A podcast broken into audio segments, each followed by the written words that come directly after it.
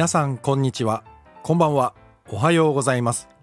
2021年5月20日木曜日レトロワークスレディオ中村光平です。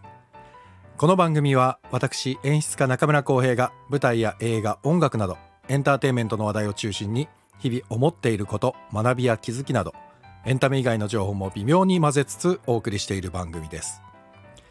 早速ですが5月20日のお誕生日の皆さんをご紹介いたします、えー、俳優永井勝さん。そして高橋和也さん。元男組。ね、えー、そして芸人の三浦靖子さん。オアシズ、ね、そして八幡薫さん。最近百合子のモノマネをされてる方ですね。ね。そして世界の王。王貞治さん、うんうんうん。えー、相田光夫さん。人間だものして劇団ふくふくや清水慎さん。あとは歌手河村隆一さん。ルナシーですね。というわけで世界中の5月20日生まれの皆さんお誕生日おめでとうございます。素晴らしい一年になりますように。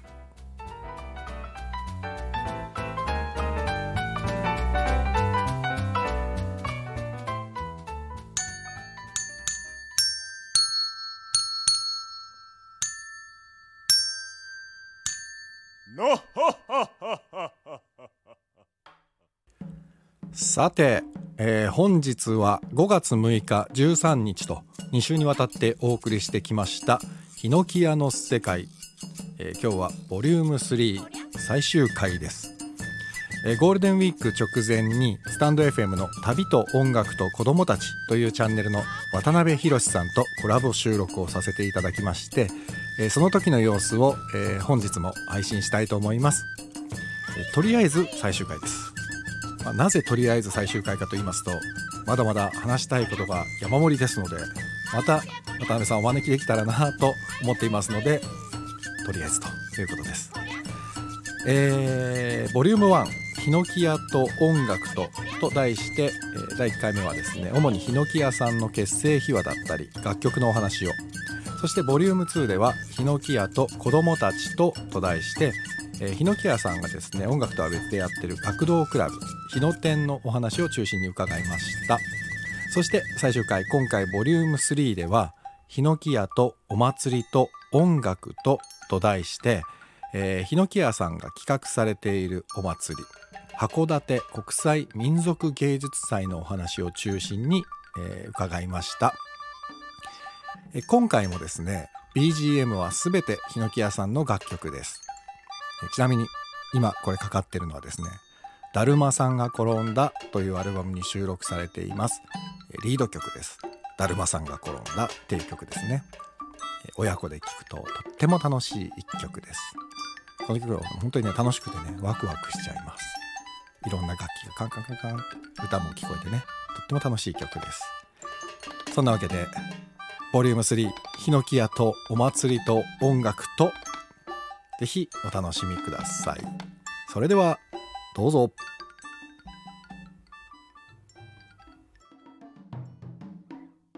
民族音楽というか、地域の、地域地域のやつで、それでちょっと話題がもう一個お聞きしたいことがあって、えっ、と、函館国際民族芸術祭っていうのを、これ、ヒノキ屋さんがやってらっしゃる、そうですね。あの、ヒノキ屋だけではなくて、ヒノキ屋は、あの、言い出しっぺでやろうよってこれね、言い出しっぺがヒノキ屋さんなんですね。もちろんね、あの企画、制作はやってるんですけど、はい。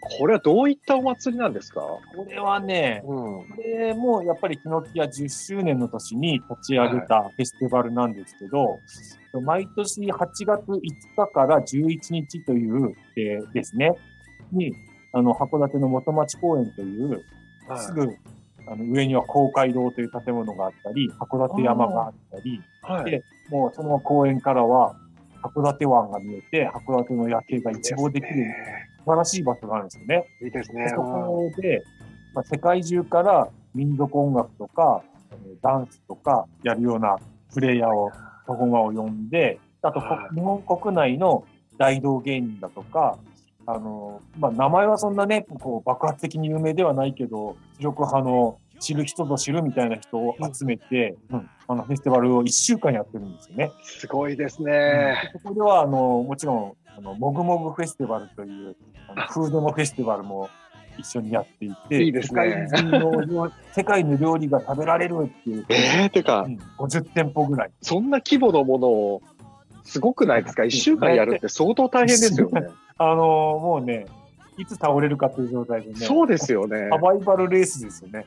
それもう毎年やってらっしゃるんですか？毎年やって、ね、昨年はやっぱりできなくて。まあそうですよね。去年はね、うん、今年もやっぱり通常開催はちょっと難しいなっていうふうに判断はされてるんですけど、もう毎年やってたんでね。いつぐらいか、10年ぐらいですか、と本来であれば今年14回目、ね、わあ、すごい。そうか。で、これを始めたっていうのも、あの、このは結構ね、海外でツアーしてる、することが結構多かったんですよね。あの、これまで16カ国回って、ブラジルなんかは4回行ってますね。いやー、すごい。うん。で、あの、海外で演奏したりするんですけど、はい、結構ね、のフェスティバルに呼ばれることもあるんですよね。うん、なるほど。うん、で、あの、民、やっぱりその民族音楽とか芸能とかをやる。はい、で、世界中からあ世界中っていうかね、まあ、ヨーロッパだったらね、うんうん、陸続きなんで、いろんな国からこう集まってきて、うん、あのー、や、一週間ぐらいやっぱりやるんですよね、フェスティバルを。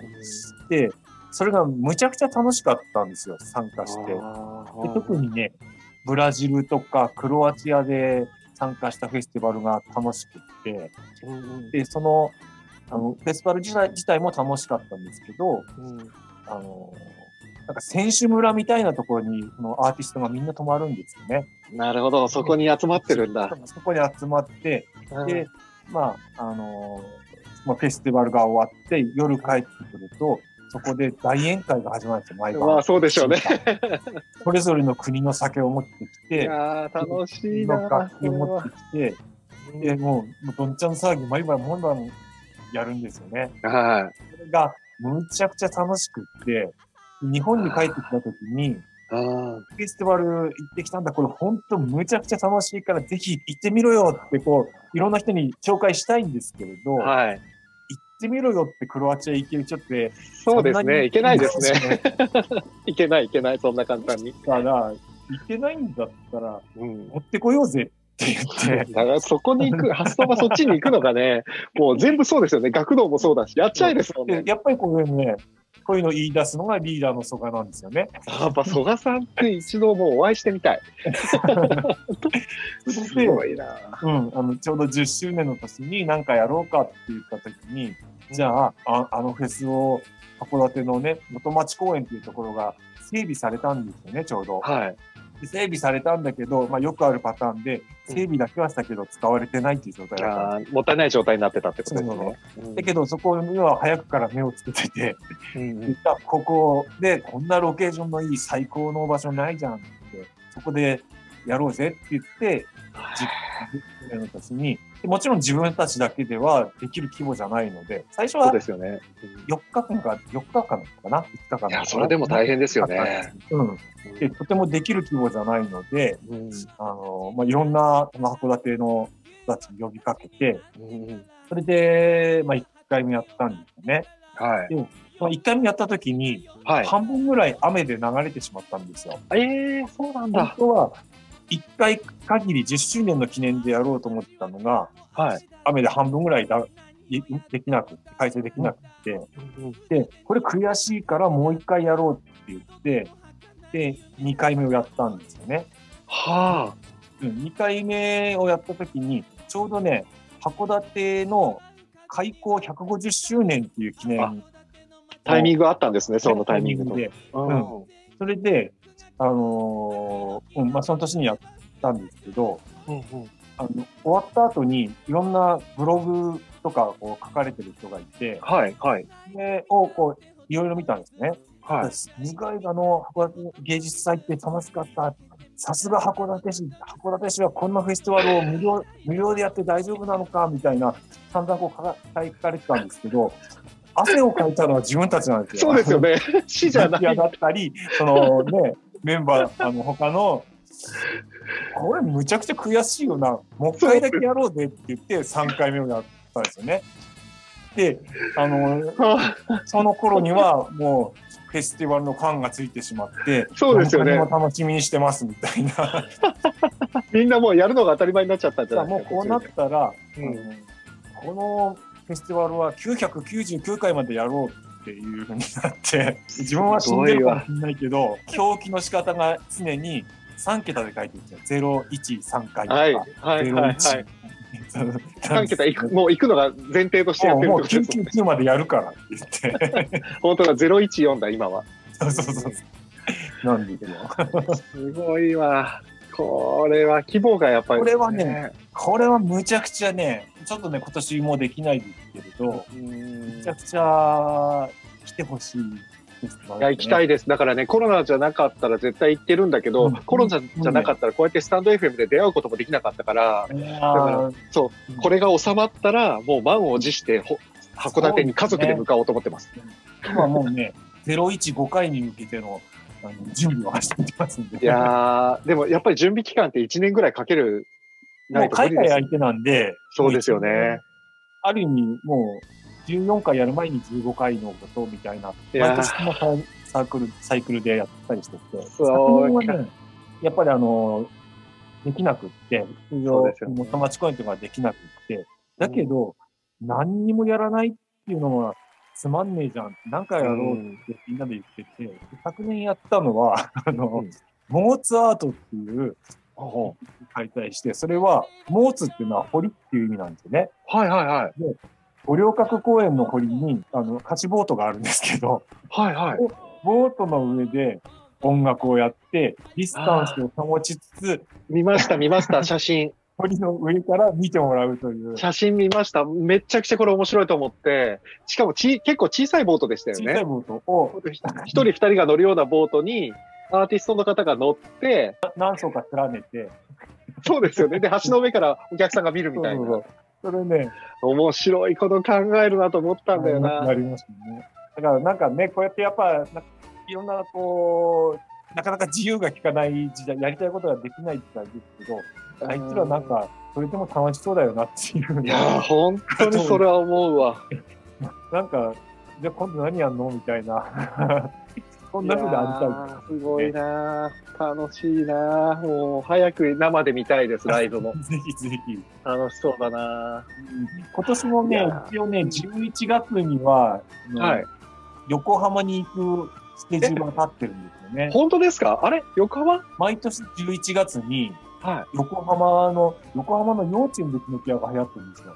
幼稚園？幼稚園。うん。だから、毎年ね、3週、2週間、3週間ぐらい横浜に滞在して、11月の初めですね。毎日幼稚園を回る。だから、なかなかね、一般向けのライブってのはできないではいるんですけれど、うん、ただね2、2年前にね、吉祥寺でライブを久しぶりにやったんですよね。それ聞いたやつだ、スターパインズカフェですよね。スターパインズカフェで。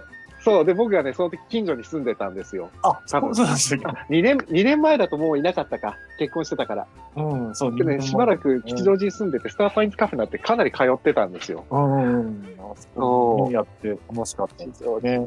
そうか。え、横浜やってほしいな、一般でも。なんかライブハウス。ねそうそう、やりたいんですけどね。まあでもどどうなってるかですよね。そうそうそう、それもね。うん。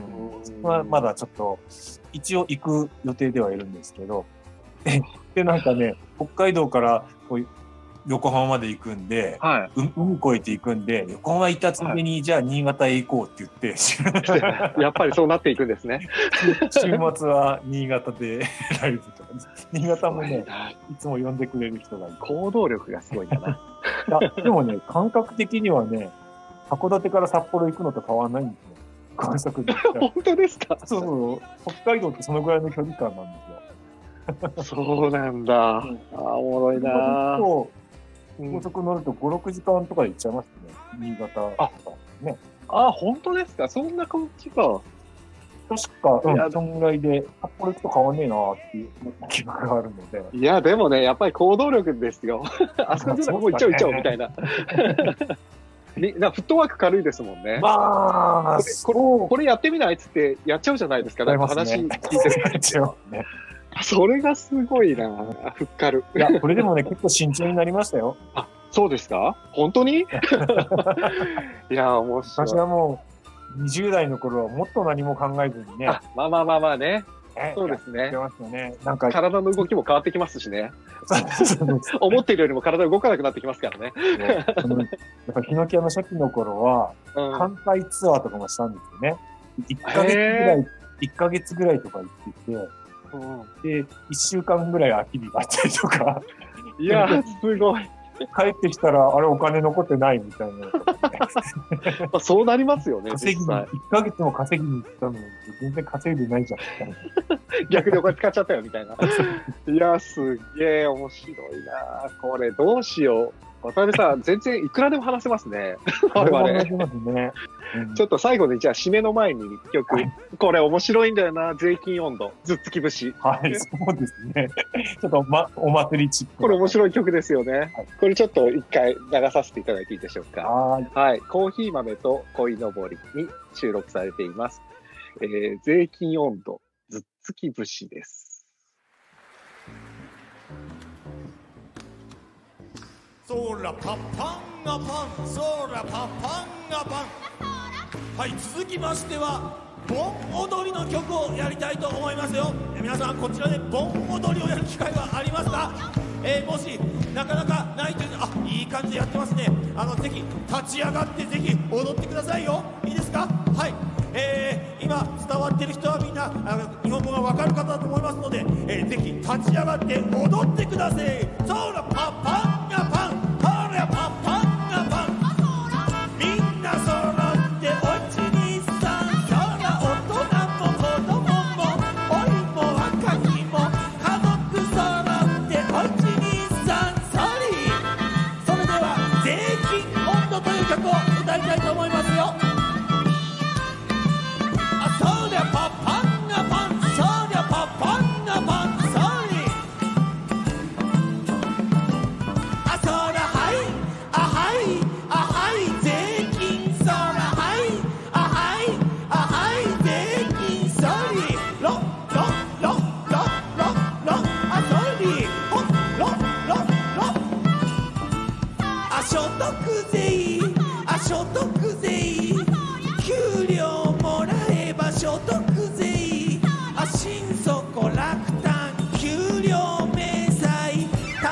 きついても所ト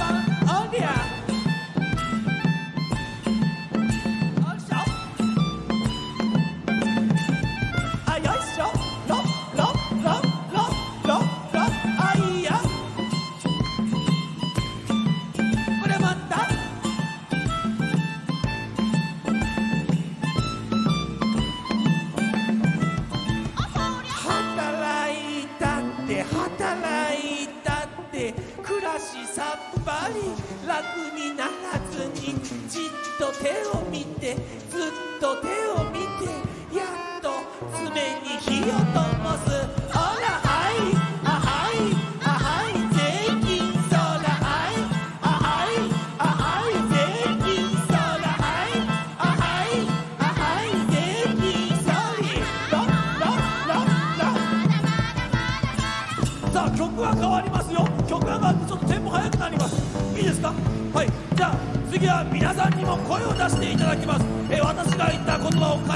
そのまま返してくださいよ。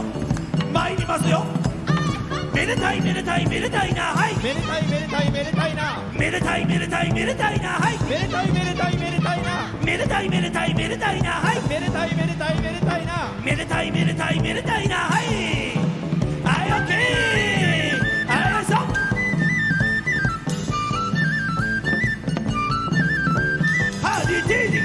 ディゲディチギリディティディゲディゲディチギリそう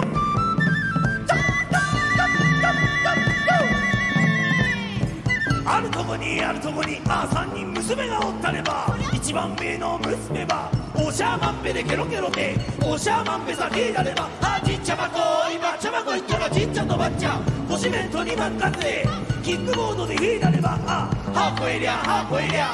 おしゃまんぺさついたればあ白いまんまにホッケを照り上げその隣さわかめの味噌汁。これまたいいだった。ほらミサイなミサイなでけえでけでけでちぎりでけえでけでけでちぎりでけえでけでけでちぎりでけえでけでけでちぎりさあ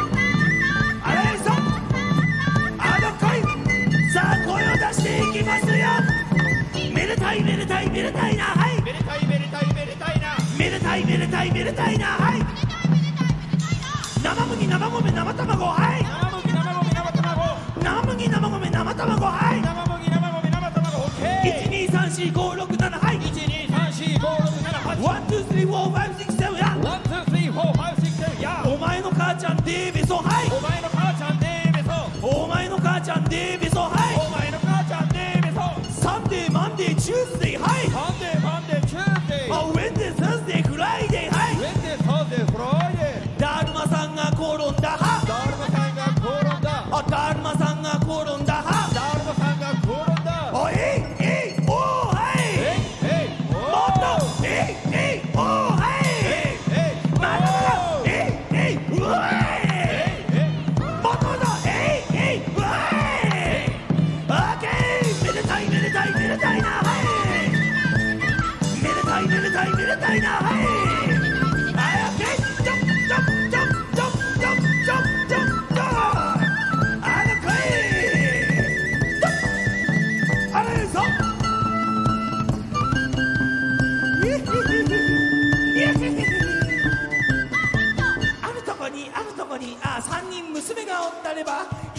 姉妹の娘は箱だってでケロケロで箱だってさ聞いたればあちんちゃまこ今ちゃまこいったらちんちゃとばっちゃ腰弁当に任せちんちん電車で聞いたればあ箱いりゃ箱いりゃ箱だってさついたればあらイカさ塩辛イカそうめんもう一つおまけにイカもんぽって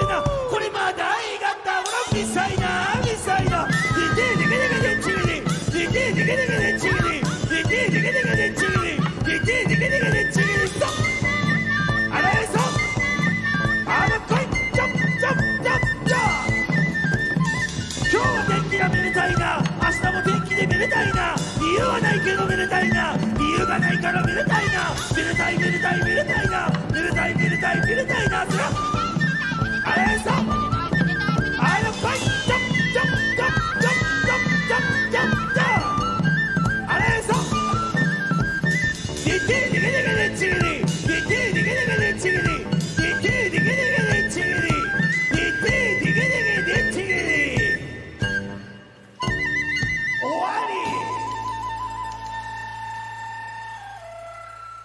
終わりっていう。いやー、いいですわ。本当にお祭り。おも祭りですう、ね。お祭りですね。楽しいです。これね、あの、うん後の方に歌ったずっつき節っていうのは、あ、ずっき節、ね、はい。あのー、ヒノキアのオリジナルではないんですよ、実は。はこれはね、い。うんうん学生時代にうんうん。よく一緒にこう絡んでた太鼓打ちのおっちゃんがいたんですけど、はいはい。あのスキンヘッドで、こう、萩さんっていう、あの、小柄なおっちゃんがいたんですけど、すごい面白いおっちゃんで、その人が歌ってた曲なんですね。その人のオリジナルなんですよね。へえ。その人は、あの、アアカペラで指パッチンでこう歌ってたんですよ。ああ、そうなんだ。うんで、その歌を歌って、太鼓を叩いてっていう、なんかこう、そのパフォーマンスだったんですけど、へえ。あある時、あの、なんか、抜けでやらせてもらっていいですか？って言っておうおうあれ、ご本人に許可いただいて。うん、あのーもうやれやれって。すごいうん、そのままパクって。それがちゃんともうアルバムにも 何枚も入ってるっていう。何枚も入ってますね。ねえもう大代表曲という。ねえ、めちゃくちゃいいですよね。これもやっぱり、なあやっぱり踊りたくなるんだな。しかもね、あの、すごい面白かったのが、あの、うんまさに今日、今朝なんですけど、はい。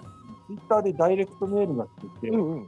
ああの、それがね、はいあの、先日と知らない人ではあるんですけど、はいはい。小学校の時にヒノキ屋を聞いて、10年ぐらい前らしいんですけど、はい。10年間ずっと頭から離れない、やっと、やっと見つけましたっていうのがすごい。10年間も頭から離れなかったのかっていうね、それはすごい。嬉しいですね。嬉しいし、でもね、気持ちわかる気がします。だから、やっぱりね、インパクトっていうか、僕も最初に聞いた時にインパクトがすごくて、この曲はね、すごいなぁ。時節税金温度は、いやーでもそれ嬉しいですね。じゃあもう、ちゃんと認識してもらったから、こっからその方はきっとずっと聞き続けると。ね、いや、聞いつけたからて、あれこんなんだったっけだったかもしれない。わかんないですけでど。もこれで、このつながりで、まあね、あの芸術祭にも来てきそうだし、そうそうそう、ツイッターでフォローもしてくれたし。ああ、もうじゃあもうこっからは、どっぷりヒノキ屋さんにはまっていく。で結構ね、自分たちの保育園でやったり、小学校でやったりとかしてるんで、うんうんうん。そういう子たちがやっぱもう、いいよ、二十数年やってると大人になって、そうですね。本当ね、芸術祭に、もう、子供を連れてきましたとか、本当ね、そういう感じになってきてるんですね。で、小さい時に聴いた音楽とかってやっぱりうん、絶対残ってるから、そうですで、ね。楽しかったね、踊った時に、踊った楽しかった思い出とか一緒にくっついてると余計なおさら多分思い出、うんうん覚えてるだろうから。やっぱね、こう、なんだろう、こう、聞か、聞かされた音楽っていうよりは、こうんう一緒に体験っていうことですよね。うん、音楽って、やっぱりこうね、体に入ってきやすいと思うんですねそう。ですね。そう、体験型っていう感じがすごくするから、いや、まさにね、体験、体験でですすね。もうだから、僕はなんかすごくいいなと思うのが、その体験できる音楽を作っているチームが、うんえっ、と、子供たちと学童を一緒にやってるっていう。だって、そう考えると、学童だってきっといろんな体験しながらや子供たちと一緒に体験して、体験してってことをやってるんだろうなと思うと、うん、あの、やっぱ体験がメインですね。そうですよね。そう、だからやってみるまずやってみるみたいな。遊んでみようよっていう。そうね。うん。いやー、羨ましいな、函館。本当に。すごくいいですね。だからちょっと距離がまだ、僕今神奈川なんで、なかなかええ、スッと行けないですから、ちょっとそうですね。コロナが落ち着いたら、本当に遊びに行かせていただきたいこちらからそちらに行くのが早いかもしれないけどね。そう、だから横浜にまず来た時に、あの、ライブしていただいて。本当にそ、れ幼稚を楽しみに園に忍び込んでもらうとかね。ぜひ、そうですね。横浜の幼稚園忍び込んだら完全に僕捕まりそうですけどね。いやー、でもそう、だから僕が行ってた大学とかもそうなんですけど、うんこういう音楽やってる人とか、そういう自由に何かを表現したい人っていうのがすごく多い大学だったんで、多分、ぶ大学祭とかは、ヒノキ屋さんのことを知ったら、多分ね、学学祭のメンバーとかね、多分呼びたくなる気がすそれるんですよね。は嬉しいですねい。やーなんかだからそういう子たちにもなんか言ってみたいなとか思ったり、だから僕が行ってるその娘が行ってる小学校とかにね、うんあの先生と親ってすごくつながってる学校なので、うん。全然ね紹介もできるからなんか伝えてみたいなとか。これはぜひね、あの、そう。ね、11月に行った時とかなんかできたら、そう、だから子供たちがこうやって体育館でその曲を聴きながら踊ってる姿とかを想像するとなんかワクワクするといううか。ん。いや、ほんとね、すごいですねそう。で、い今ちょっと封印はしてるんですけど、はい 去年から封印はしてるんですけど、あ、そうかそうか。うんね。小学校でやるとか、子供相手の時って、一番最後にね、あの、ねぶった祭りのお囃子をやるんですよ、青森。へーみんなでラステラー、ラステラって、最高ですね。うん。もう、それが、こう、やりたいって言ってね。やりたいですよね。だからもう今声出せないのが本当にストレスです。そうですね。まあでもそれでもな、あの国際民族芸術祭であの船使っちゃうあたりが、なかなかそうもう面白いことたくさんやってらっしゃって、えーああ、いいですね。本当に話が尽きないんですけども。ですね。で、最後にプラタナスの木っていう、これはもうまさに、あの、ひのき屋さんの代表曲になるんですかね。そうですね。ライブのねもう最後の方にある。そうですよね。これ、この曲は、えっ、と、曽我さんそうです。蘇我がですね。はい。この曲になんかまつわるエピソードみたいなのってなんかあります？そうですね。今、あの、事務所がね、2年前に移転したんですけれど、はいはい。まで20年ぐらい、函館の郊外の、えー、あの、畑の中のプレハブが事務所だったんですよ。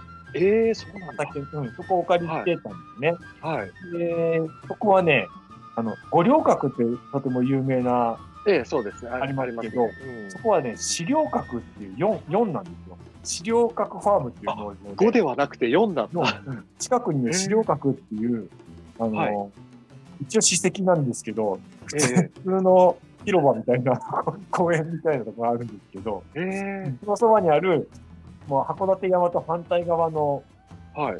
まあ、あの、山のふもとにあるんですけど、ええー、で、そこに行くと、もう函館の、函館山も見えるし、函館の街並みも見えるし、ええー、もう向こうに青森も見えるんです。ええー、すごいですね、見晴らし。そのぐらいの場所で、で、そこの農場の片隅に、もう、すごい大きなプラタナスの木が立ってるんですよね。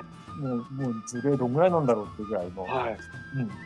じゃその木をイメージした、そその木の四季折々の姿っていうかな。うん。そんなのをイメージした曲ですね。すごくいい曲ですよね。で、なんかあの、えっ、ー、と、曽我さんのアルバムの中だとピアノで、そうですね。ピア、ね、もうね、入ってて、うん、うんうんそう、また違う味わいがあって、うんうん。そう。なんで今日、まあ今日は、その、うん、えっ、ー、と、コーヒー豆と恋のぼりのライブバージョンの方そうですね。あの、ヒノキ屋でこうやってるバージョンで、はい。ね、ヒノキ屋バージョンでやって、はい。で、まあ、あの、ぜひそのピアノの入ってる曽我さんのアルバムのバージョンも聴き比べていただいて。そうですね。はい。ね。いやー、本当に今日はありがとうございました。たっぷり話していましたね。いやいや、もう本当に楽しかったし、これが聞きたかったっていうことです。ありがとうございます。ままだそのために渡辺さんがお願いした。の中を探すといろんなものが出てくると思うんですけど。いやもう本当にでも、まあ、まだ、まだ足りないんで、ちょっとおかわりさせてください。ね、で、はい、あの、きっと渡辺さんもこれからスタンド FM の人たち、ええ、皆さんとコラボがきっとあるんでしょうから、それもちょっとわかんないです聞かせていただいて。今、ね、今のところまだあんまりつながりがないんですよ。あ、本当ですか？スタイルではそんなにつながりなくて。あ、そうか。あの、スプーンの方がメインですもんね。もともとはスプーンですね。そうですよね。やってて。そうか、でも、また今後とも引き続き、はい。どうぞよろしくお願いいたします。よろしくお願いします。本当にありがとうございます。どうもありがとうございます。じゃあ、最後に、えー、ヒノキ屋でプラタナスの木を聞きながらお別れということにします。はい、ありがとうございました。ありがとうございました。ありがとうございました。